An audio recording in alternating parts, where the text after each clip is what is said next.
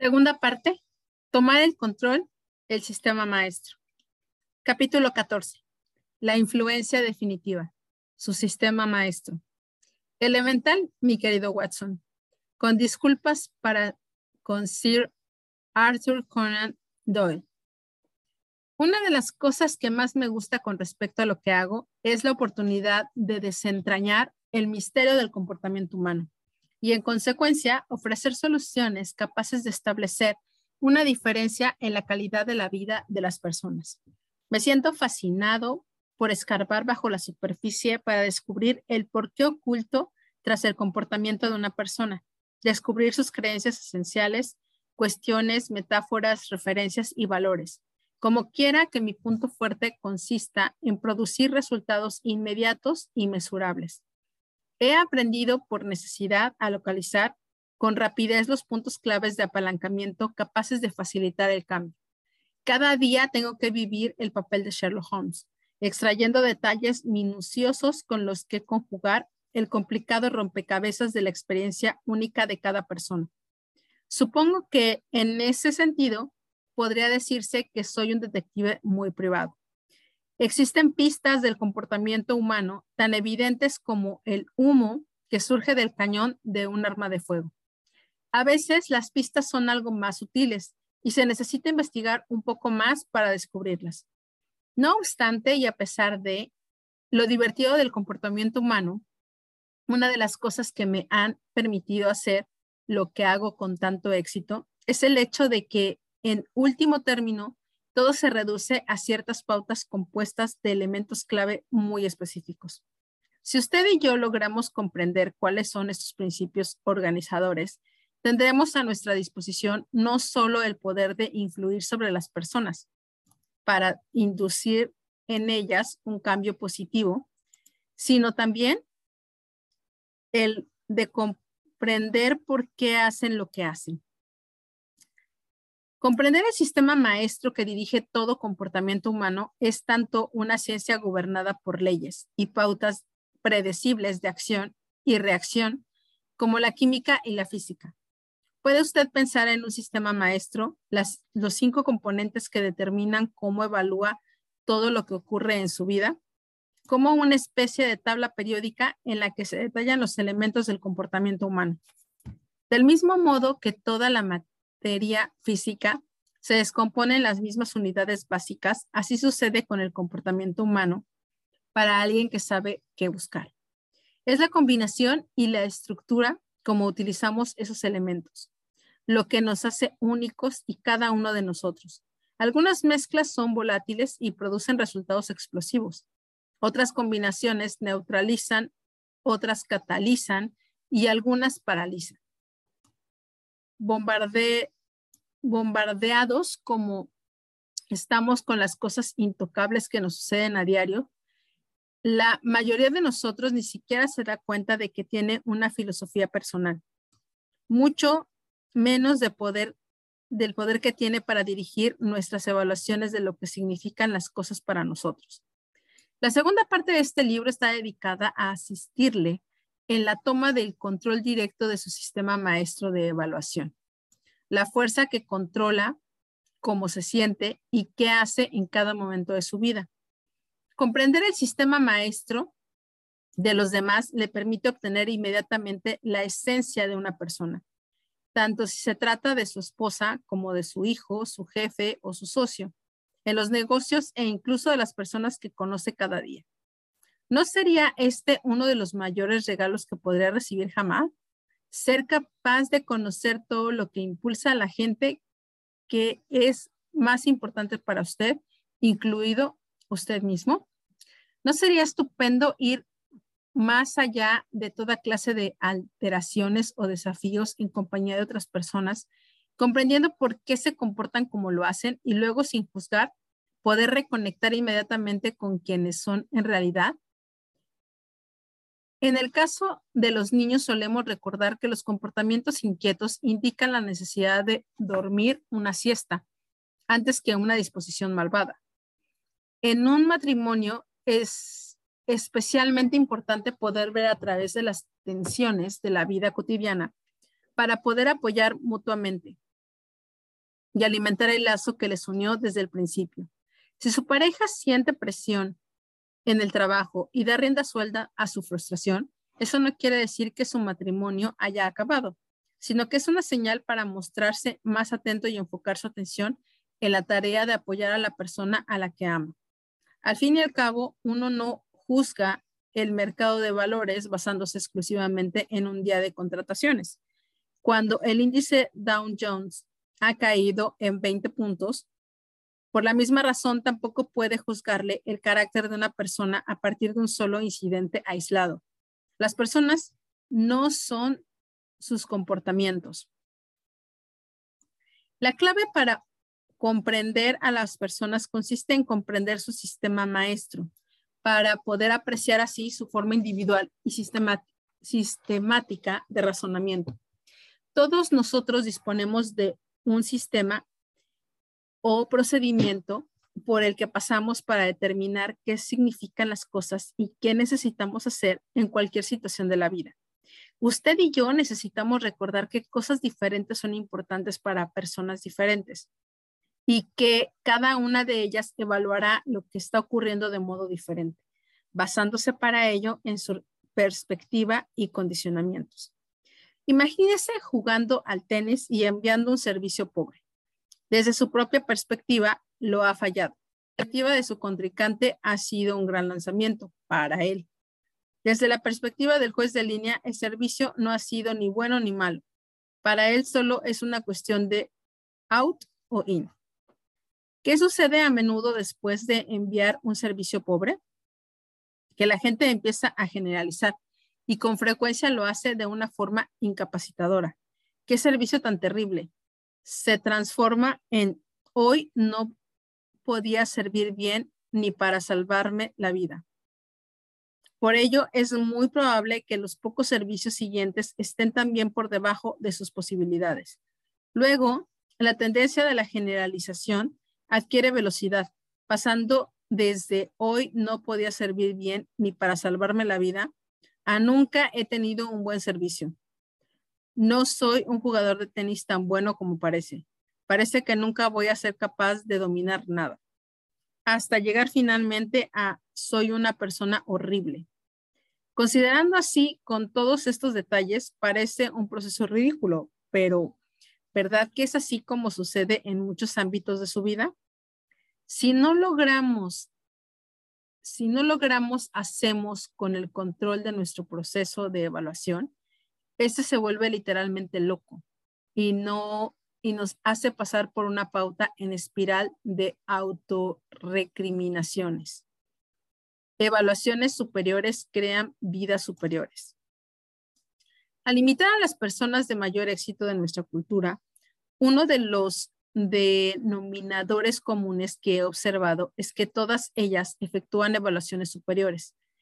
Piense en alguien que se considere un maestro en cualquier cosa, ya sea en los negocios, en la política, en las leyes, las artes, las relaciones con los demás, la salud física, la espiritualidad. ¿Qué le ha llevado hasta la cima personal que ha alcanzado? ¿Qué ha hecho que el fiscal Jerry Spencer haya ganado casi todos los casos de los que se ha hecho cargo en los últimos 15 años? ¿Por qué Bill Cosby parece encantar a su público cada vez que aparece en un escenario? ¿Qué es lo que hace tan asombrosamente perfecta la música de Andrew Lloyd Webber?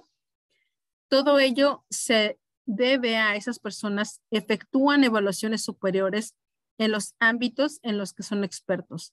Spencer se ha afilado una comprensión superior de lo que incluye sobre la emoción y las decisiones humanas. Cosby se ha pasado años desarrollando referencias clave, creencias y reglas acerca de cómo utilizar cualquier cosa que encuentre en su ambiente como material para hacer reír a la gente. El dominio de Weber sobre la melodía, la orquestación, los arreglos y otros elementos le permite comprender, componer una música que nos conmueve a todos a nivel más profundo. Consideremos el caso de Wayne Gretzky de Los Angeles Kings. Ha obtenido más puntos que nadie en toda la historia de la Liga Nacional de Hockey. ¿Qué le hace ser tan poderoso? ¿Acaso es el jugador más corpulento, fuerte o rápido de toda la liga? Según ha contestado él mismo, la respuesta a todas sus preguntas es la misma, no. A pesar de todo, fue el jugador que más tantos marcó en toda la liga. Al preguntarse qué le hacía ser tan efectivo, su respuesta fue que mientras la mayoría de los jugadores patina hacia donde se encuentra el disco, él tiende a patinar hacia donde se dirige el disco. En cualquier momento, su habilidad para anticiparse, para evaluar la velocidad del disco, su dirección, las estrategias de movimiento y el impulso físico de los jugadores que le rodean, le permite situarse en la posición óptima para marcar.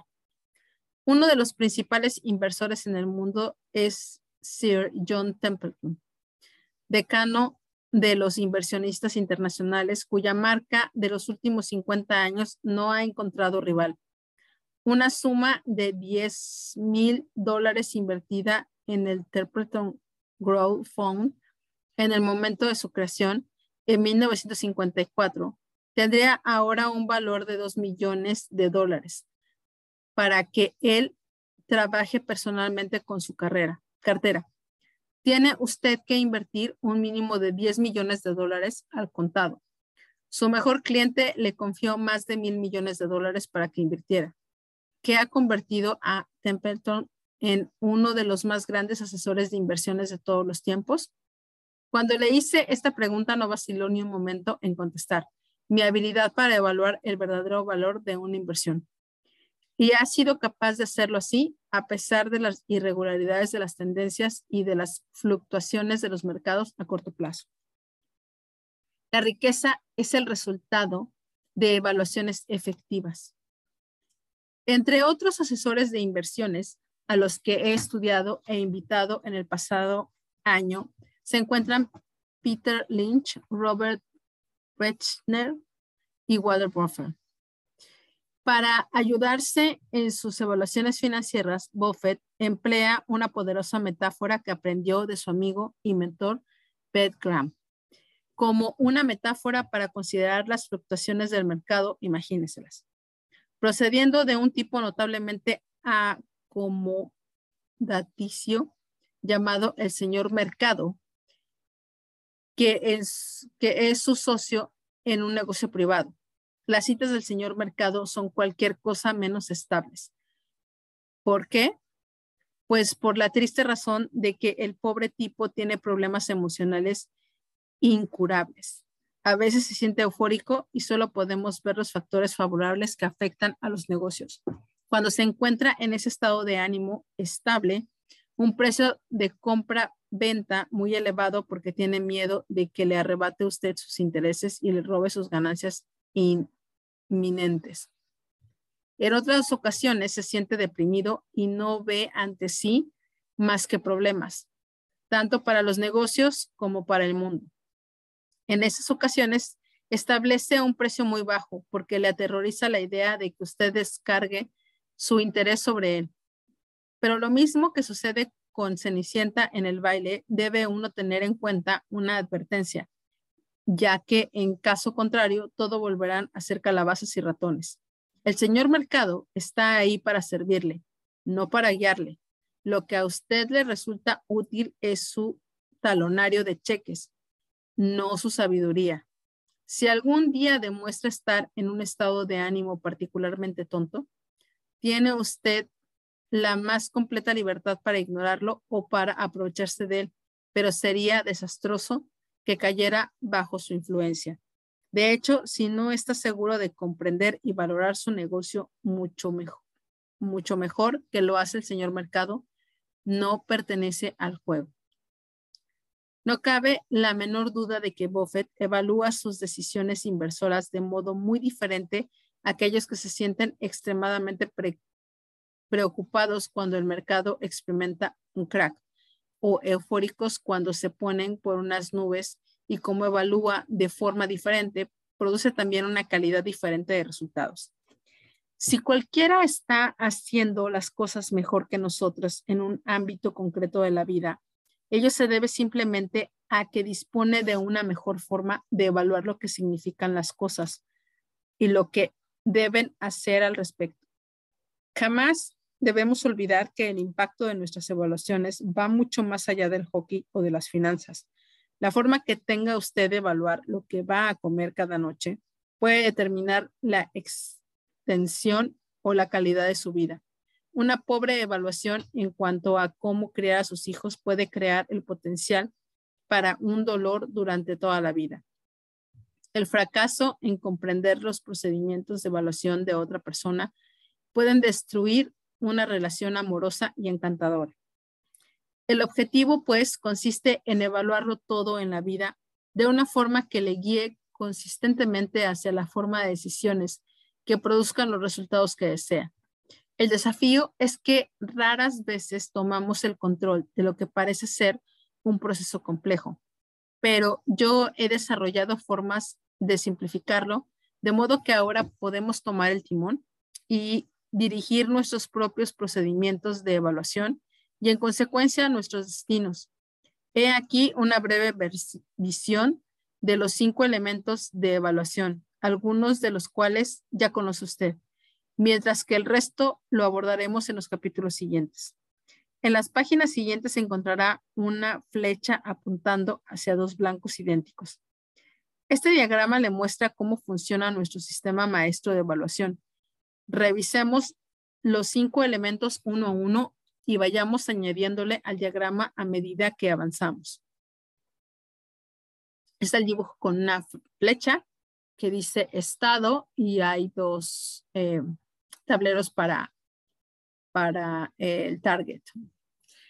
Uno, el primer elemento que afecta todas sus evaluaciones es el estado mental y emocional en el que se encuentra en el momento de efectuar la evaluación. Hay momentos en la vida en los que alguien puede decirle algo y hacerle llorar, mientras que en otros momentos ese mismo comentario podría hacerle reír. ¿Cuál es la diferencia? Puede tratarse simplemente del estado de ánimo en que se encuentre. Si se siente temeroso y vulnerable, el sonido de unos pasos procedentes del otro lado de la ventana, en medio de la noche, junto con un crujir en la puerta al abrirse, significará para usted algo totalmente diferente que si se encuentra en un estado de excitación o de anticipación positiva. El que usted se en estremezca debajo de las sábanas se levante de un salto y eche a correr hacia la puerta con los brazos abiertos es el resultado de las evaluaciones que haga sobre el significado de esos sonidos. Una de las principales claves para realizar evaluaciones superiores Consiste, por lo tanto, en asegurarse de que cuando estamos tomando decisiones sobre lo que significan las cosas y qué hacer, nos hallemos en un estado mental y emocional extremadamente lleno de recursos, antes que, un, antes que con un ánimo de supervivencia. Dos, el segundo componente constitutivo de nuestro sistema maestro son las preguntas que hacemos. Las preguntas crean la forma inicial de nuestras evaluaciones. Recuerde que en respuesta a cualquier cosa que ocurra en su vida, el cerebro lo evalúa preguntando, ¿qué está sucediendo? ¿Qué significa esta situación? ¿Significa dolor o placer? ¿Qué puedo hacer ahora para evitar, reducir o eliminar dolor? ¿O para obtener algo de placer? ¿Qué es lo que determina que le pida usted a alguien una cita para salir, sus evaluaciones se hallan profundamente afectadas por las cuestiones específicas que se haga a sí mismo al considerar la aproximación de esa persona. Si se hace una pregunta como, ¿no sería estupendo conocer a esta persona? Es muy posible que se sienta motivado para conocerla. Sin embargo, si se hace habitualmente preguntas como, ¿y si me rechaza? Y si me ofende al, aproximarme a ella y si resultó herido, es evidente que, que esas preguntas le dirigirán hacia una serie de evaluaciones que tendría como resultado el dejar pasar la oportunidad de conectar con alguien porque siente realmente interesado. Lo que determina la clase de alimentos que pondrá en su plato depende también de las preguntas que se plantee. Si al mirar los alimentos se plantea la pregunta, ¿qué podría comer rápidamente para que no para que me animara enseguida. Los alimentos que elija tendrían a ser muy refinados y precocinados, lo que algunos consideran porquerías. Si en lugar de eso se pregunta qué podría tomar ahora capaz de nutrirme, lo más probable es que elija alimentos del grupo de las frutas, los zumos, las verduras y ensaladas. La diferencia entre una comida rápida tomada de forma regular y un vaso de zumo recién exprimido determinará la calidad de su cuerpo físico y eso habrá sido el resultado de la forma en que ha evaluado las cosas. Así pues, las preguntas habituales que se plantean juegan un papel importante en este proceso y a la gráfica se le agregaron varias palabras. Eh, estamos, estados de dolor, alejarse, estados de placer, acercarse. Tres, el tercer elemento que afecta a sus evaluaciones en su propia jerarquía de valores, a lo largo de nuestra vida, cada uno de nosotros ha aprendido a valorar ciertas emociones más que otras. Todos tenemos sentimos, todos queremos sentirnos bien, es decir, sentir placer y evitar sentirnos mal, es decir, el dolor. Pero nuestra experiencia de la vida nos ha enseñado un sistema codificado único para distinguir lo que equivale a dolor y lo que equivale a placer. Eso se encuentra en el sistema de guía de nuestros valores. Por ejemplo, una persona puede haber aprendido a vincular placer con la idea de sentirse segura, mientras que otra puede haber vinculado dolor con esa misma idea debido a que la obsesión de su familia por la seguridad le impuso experimentar una sensación de libertad. Algunas personas tratan de alcanzar el éxito, pero al mismo tiempo intentan evitar el rechazo a toda cosa, a toda costa. Comprende cómo estos conflictos de valores puede hacer que una persona se sienta frustrada o inmovilizada. Los valores que seleccione configuran todas las decisiones que tomé en su vida. Hay dos tipos de valores que aparece que aprenderá en el capítulo siguiente, los estados emocionales de placer, hacia los que siempre tratamos de movernos, valores como amor, alegría, compasión y excitación, y los estados emocionales de dolor, que tratamos de evitar o de los que intentamos alejarnos, como humillaciones, frustraciones, depresiones y enojo. La dinámica creada por estos dos objetivos determinará la diferencia en su vida. Ah, estados de dolor, estados de placer, valores representantes, valores atrayentes, valores repelentes y valores atrayentes. Esa es la gráfica. Cuatro, el cuarto elemento que configura su sistema maestro son las creencias. Nuestras creencias globales nos aportan un sentido de certidumbre cerca de cómo nos sentimos y qué esperamos de nosotros mismos, de la vida o de la gente. Nuestras reglas son las creencias que tenemos acerca de lo que no tiene que suceder para sentir que ha quedado satisfecho nuestros valores. Por ejemplo, alguna persona es tan convencida de que si me amas, nunca me levantarás la voz. Esta regla hará que esa persona evalúe la evaluación del tono de voz. Como prueba de que no hay amor en la relación, es posible que de hecho eso no tenga ninguna base, pero la regla dominará la evaluación y, el, y en consecuencia las percepciones que tenga esa persona y su experiencia de lo que es cierto. Otras reglas limitadas, limitadoras como estas pueden ser, si tienes éxito, entonces ganas millones de dólares. O bien, si eres un buen padre, entonces nunca tienes un conflicto con tus hijos.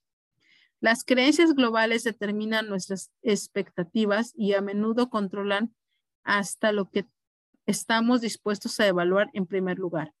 La fuerza conjunta de esas creencias determina cuándo nos damos a nosotros mismos una experiencia de dolor o de placer y constituyen uno de los elementos fundamentales que todas las evaluaciones que hacemos. Está nuevamente la gráfica. Quinto, el quinto elemento de su sistema maestro es la mezcolanza de las experiencias de referencia a las que accede a partir del archivo gigantesco que llamamos cerebro. En él se almacena todo lo que se ha experimentado en la vida e incluso todo aquello que se ha imaginado.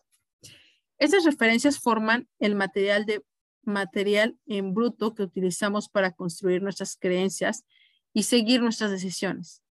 Para decidir lo que significan algo, tenemos que con algo. Por ejemplo, ¿es esta situación mala o buena?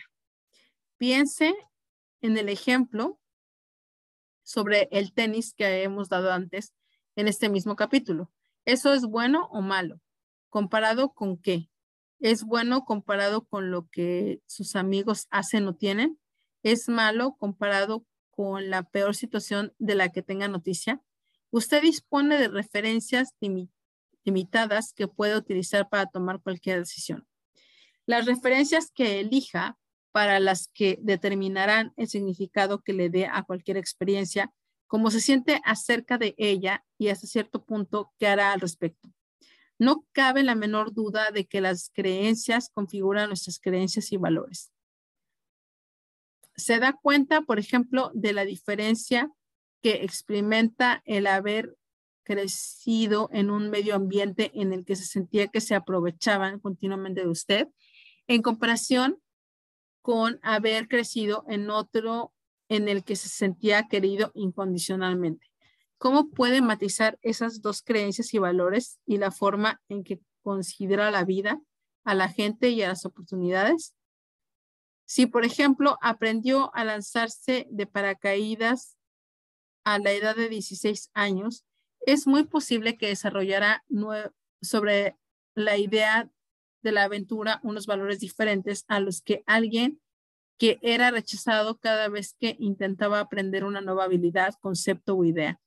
Los maestros son a menudo personas que disponen de más referencia que los demás acerca de lo que conduce al éxito o la frustración de una situación dada.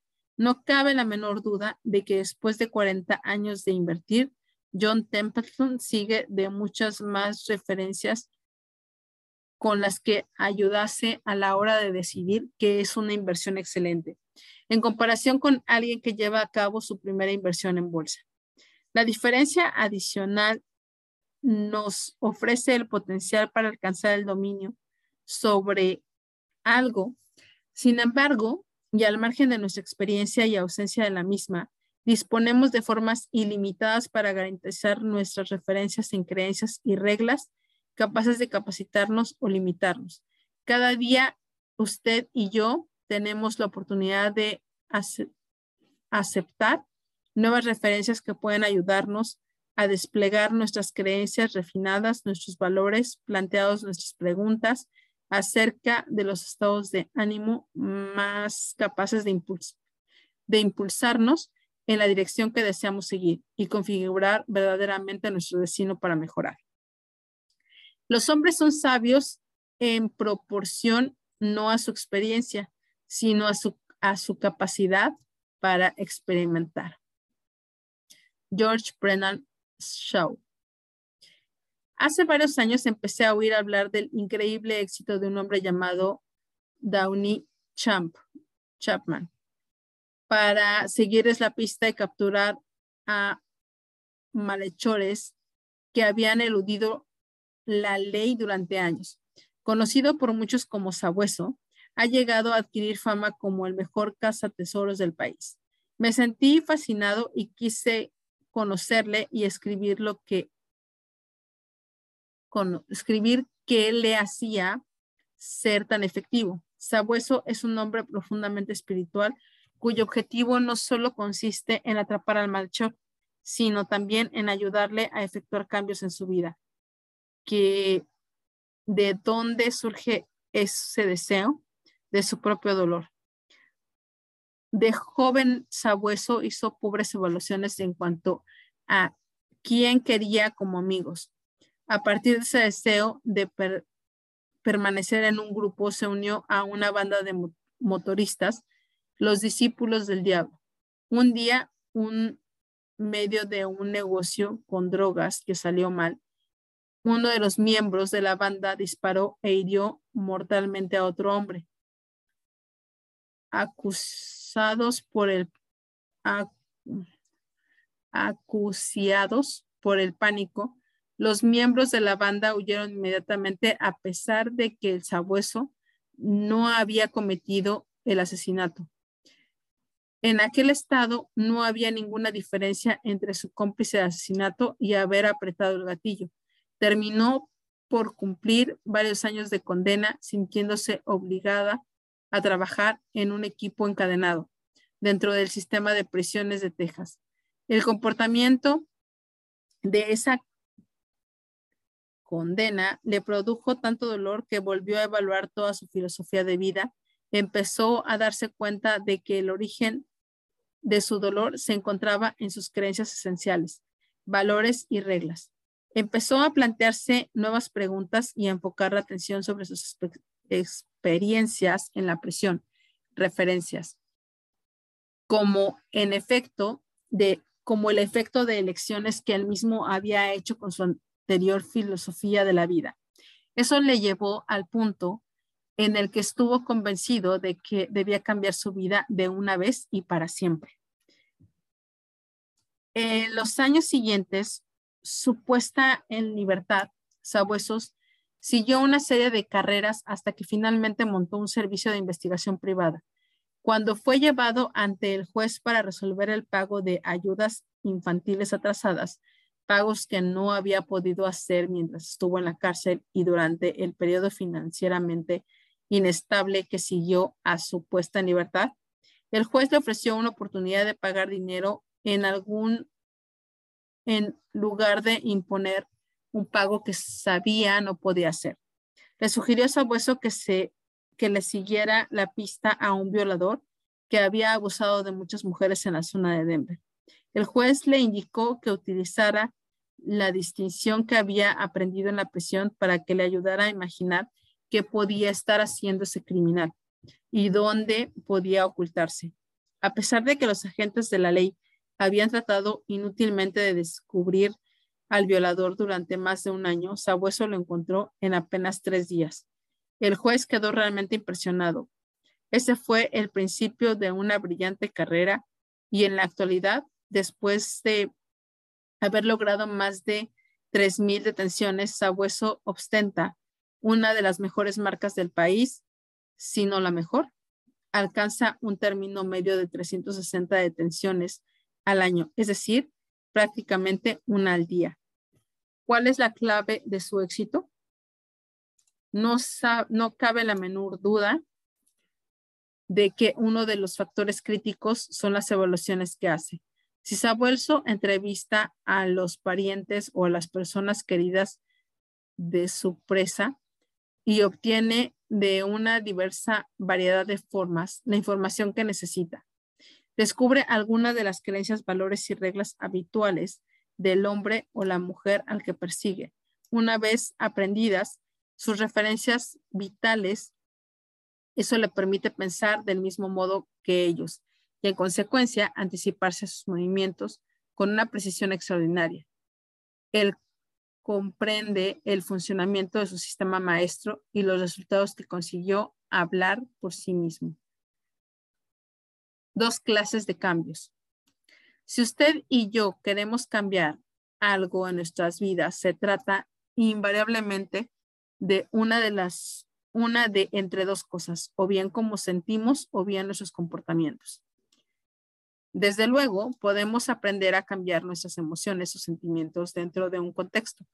Por ejemplo, si se siente temeroso o rechazado como actor, puedo ayudarle a condicionarse de modo que ya no vuelva a sentirse temeroso. O bien podemos llevar a cabo la segunda clase de cambios, un cambio global. Una metáfora para esto podría ser la de que si queremos cambiar la forma en que su computadora procesa la información, puede cambiarle el software que utiliza, de tal modo que cuando aprieta las teclas, lo que aparezca en pantalla se haya formado de un modo diferente. o bien si quiere introducir un cambio que afecte no solo a ese tipo de ficheros, sino a toda una serie de ambientes. Puedo cambiar el sistema operativo de la computadora. Al cambiar el sistema maestro, cambiamos cómo interactuamos usted en una variedad de circunstancias.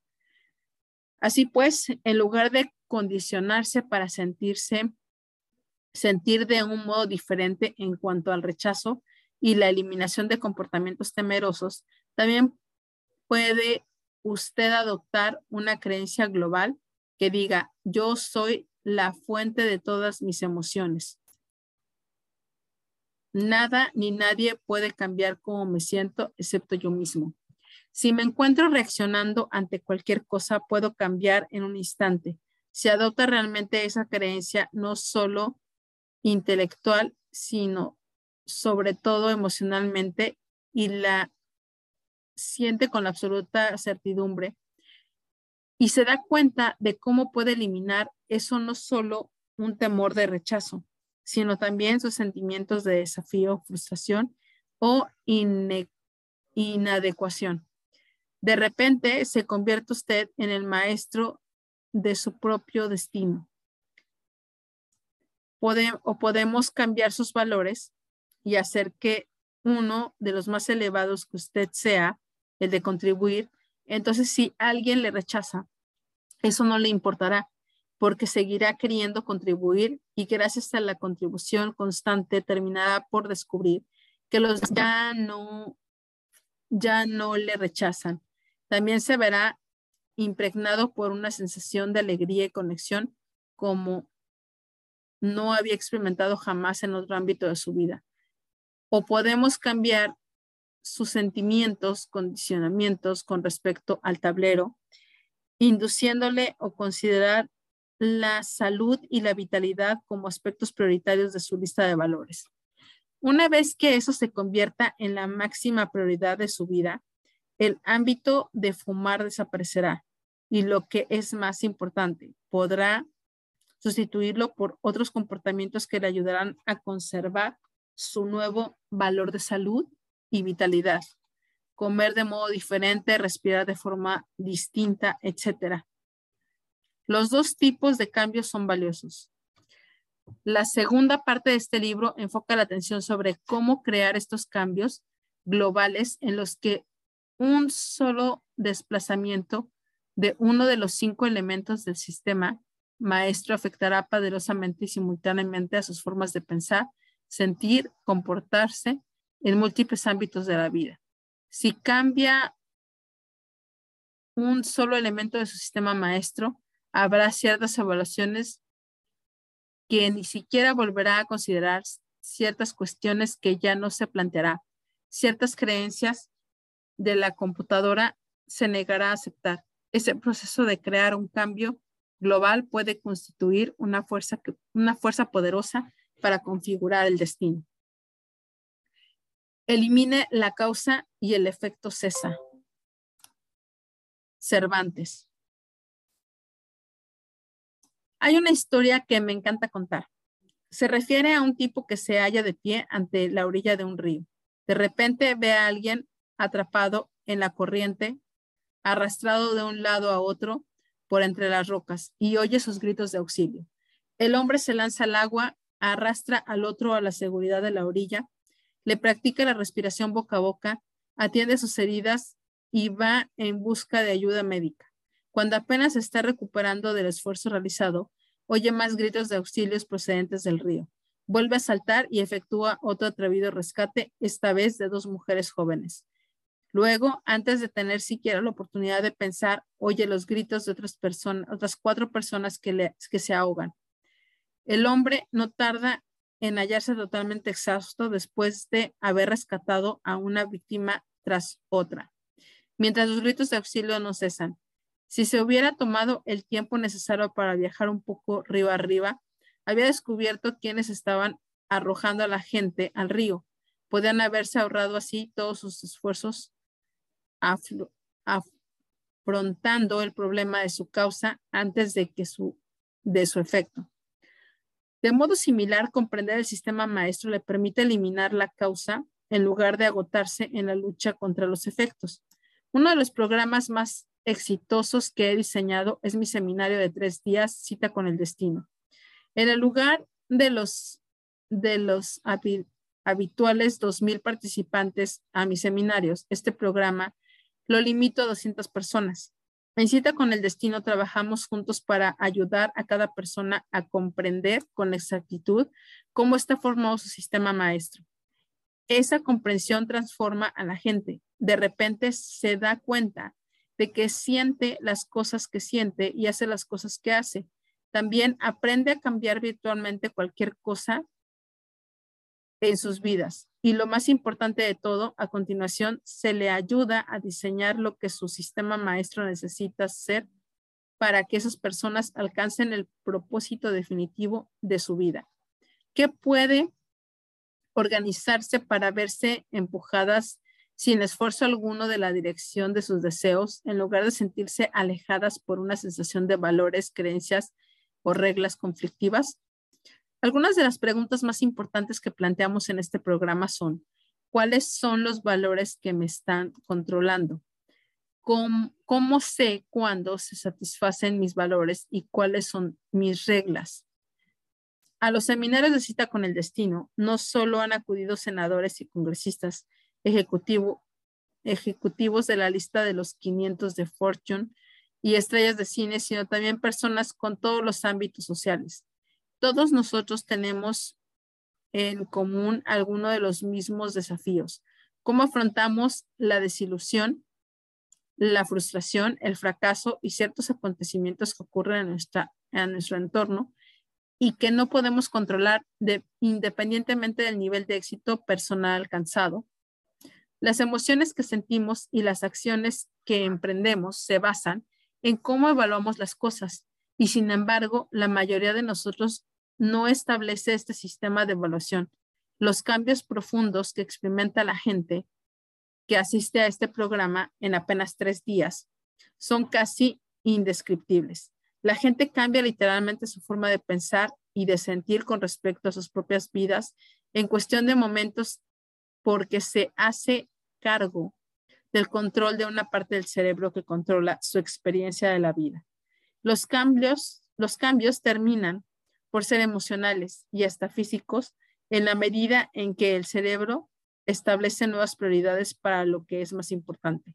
Aunque este libro no es un sustituto del seminario Cita con el Destino, deseo ofrecerle las mismas herramientas fundamentales que usamos en este programa para su uso inmediato. Con los capítulos que siguen puede introducir los mismos tipos de cambios en su vida, empezando ahora mismo compruebe lo que ha aprendido. Para estimular su pensamiento acerca de cómo funciona su sistema maestro, permítame hacerle unas pocas preguntas provocadoras que debería abrir las compuertas de sus pensamientos y ayudarles a identificar cómo utiliza la diferencia, las diferentes partes de su sistema para las decisiones. Conteste las cuatro preguntas siguientes antes de continuar escuchando. ¿Cuál es su recuerdo más preciado?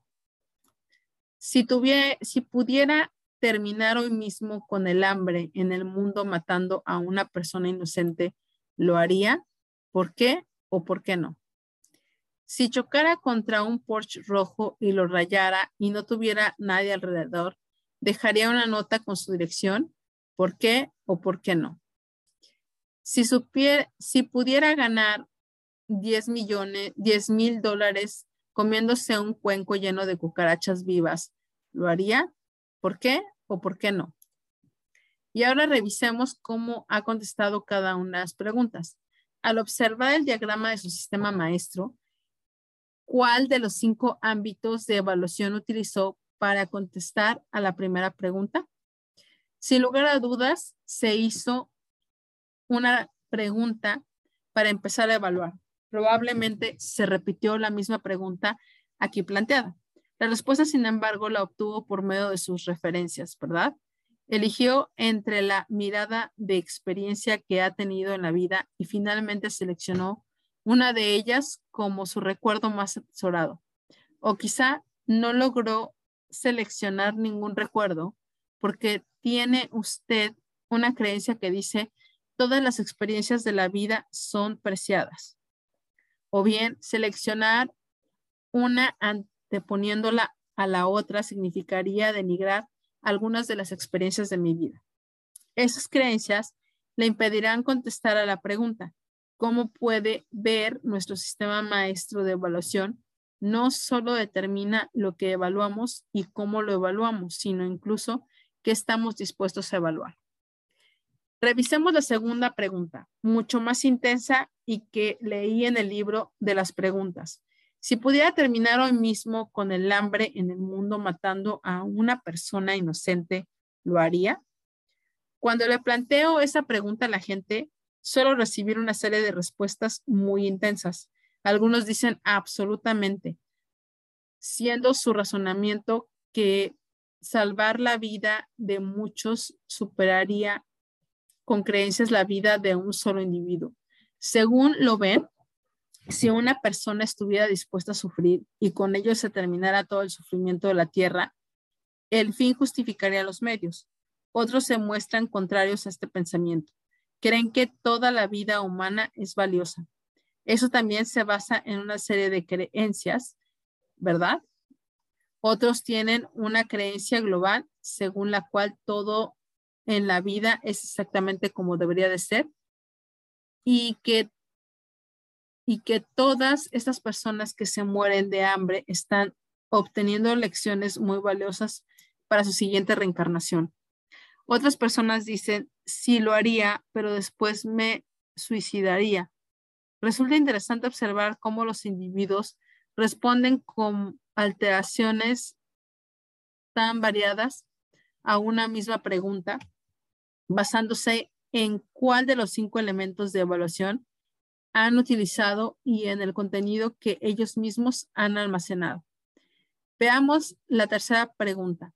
Si chocara contra un porche rojo y lo rayara y no hubiera nadie alrededor, ¿dejaría una nota con su dirección? Algunas personas contestarían absolutamente. ¿Por qué? Porque su valor más elevado es la honradez. Otras dirían absolutamente, pero la razón que darían para ello es que una de las cosas que más evitan en la vida es el sentido de culpabilidad. El no dejar una nota les haría sentirse culpables y eso les resultaría demasiado doloroso.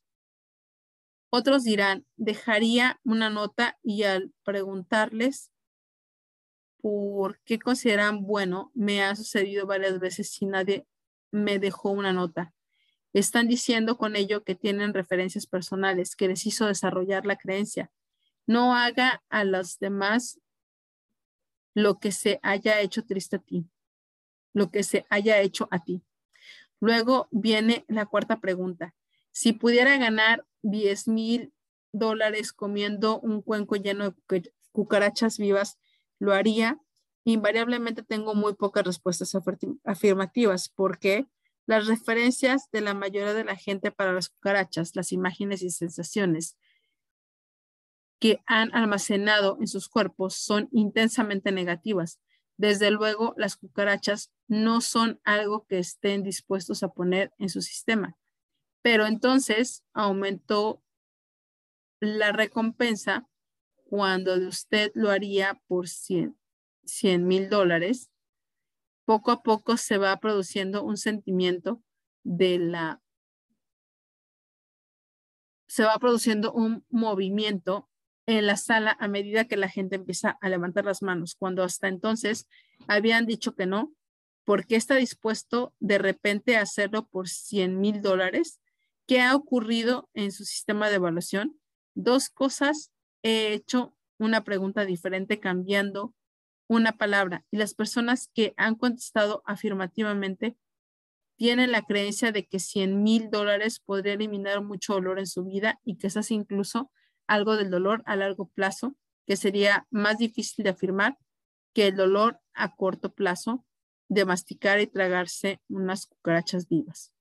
Y si fuera un millón, y si 10 millones, de repente la mayoría de la gente en la sala levantó la mano. Creen que el placer a largo plazo que les propondría a sí mismos y a otros la posición de los, de los 10 millones superaría el dolor a corto plazo. Aún así, algunas personas no estarán dispuestos a correr a comer cucarachas vivas por ninguna cantidad de dinero. Al preguntarles por qué no, contestaría cosas como sería capaz de matar a un ser vivo o bien lo que se hace se recibe. Otras personas dirían, yo mato cucarachas muchas veces, pero solo porque se interponen en mi camino.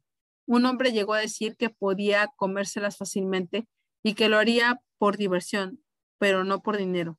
¿Por qué? Porque había crecido en un país donde las cucarachas y otros insectos se consideraban un manjar delicioso. Personas diferentes tienen referencias diferentes y formas diferentes de evaluar cosas. Resulta interesante, ¿verdad? Llega un momento en que al estudiar los cinco elementos del sistema maestro, hay otro tema que tenemos que tener en cuenta. Es posible sobrevalorar las cosas. A los seres humanos les encanta analizar las cosas hasta la muerte. No obstante, llega un momento en el que debemos dejar de evaluar y emprender una acción. Por ejemplo, algunas personas hacen tantas evaluaciones que hasta la decisión más pequeña les, les plantea un gran desafío. Quizás no acaba de decidirse a practicar un ejercicio con regularidad como parte de un estilo de vida. ¿Por qué? Porque lo ven como un gran desafío la forma que tiene en retros, de, la forma que tiene de trocear la experiencia, de considerarla, ven, ven tantos pasos a dar que se sienten intimidados. Para hacer ejercicio tiene que levantarse. Dos, encontrar algo de ropa deportiva con la que no parezca demasiado grueso. Tres, elegir las zapatillas de cuadra, cuatro, meterlo todo en la bolsa de gimnasia, cinco, trasladarse hasta el gimnasio, encontrar un lugar donde aparcar, subir la escalera, matricularse, dirigir a los vestuarios, embutirse la ropa para practicar deporte y finalmente asistir a la clase subiendo a la bicicleta estática o sudar como locos y luego, cuando ha terminado, 12 tiene que hacer otra vez lo mismo, pero a la inversa. Claro que esa misma gente considera ir a la playa con facilidad y eso es así porque está preparada para ello en el fondo de su corazón. Si se le pregunta por qué, contestaría, bueno, resulta muy fácil ir a la playa. Uno sube al coche y ya está. No se detiene a evaluar todos y cada uno de los pasos que tiene que dar a lo largo del camino. Lo considera un solo paso de gigante y evalúa si tiene ganas de ir o no, sin fijarse a cada detalle. A veces evaluar demasiados detalles puede hacer que nos sintamos sobrecargados y abrumados.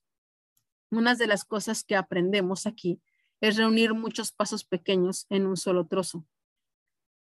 Grande de un paso de gigante, así se quiere, de modo que cuando se dé, se obtenga el resultado deseado, deseado al instante.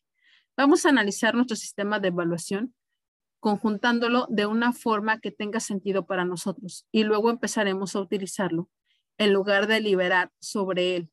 A continuar, a lo largo de los capítulos siguientes, se dé cuenta de que tiene una oportunidad para obtener apalancamiento sobre sí mismo, capaz de producir cambios que quizá no habría creído posibles con anterioridad. Así pues, vayamos directo al grano. Yo le estaré entrenando revelándole cuál es su sistema de evaluación actual y ayudándole a establecer un nuevo sistema maestro que sea considerablemente capacitador. Ya conoce usted el poder del estado de ánimo y de las preguntas, así que procedamos al tercer ámbito de las evaluaciones y consideremos NAC, el sistema maestro, la psicología del cambio. Los seis pasos maestros del cambio. Uno, decidir lo que desea realmente y qué le está impidiendo tenerlo ahora. Dos, obtener apalancamiento, asociar un dolor masivo a no cambiar ahora y un placer masivo a la experiencia de cambiar ahora. Tres, interrumpir la pauta limitadora. Cuatro, crear una nueva alternativa capacitadora. Cinco, condicionar la nueva pauta hasta que sea consistente. Y seis, probarla. Todo eso va directo al cambio y el cambio al cerebro, los cinco ámbitos de intervención.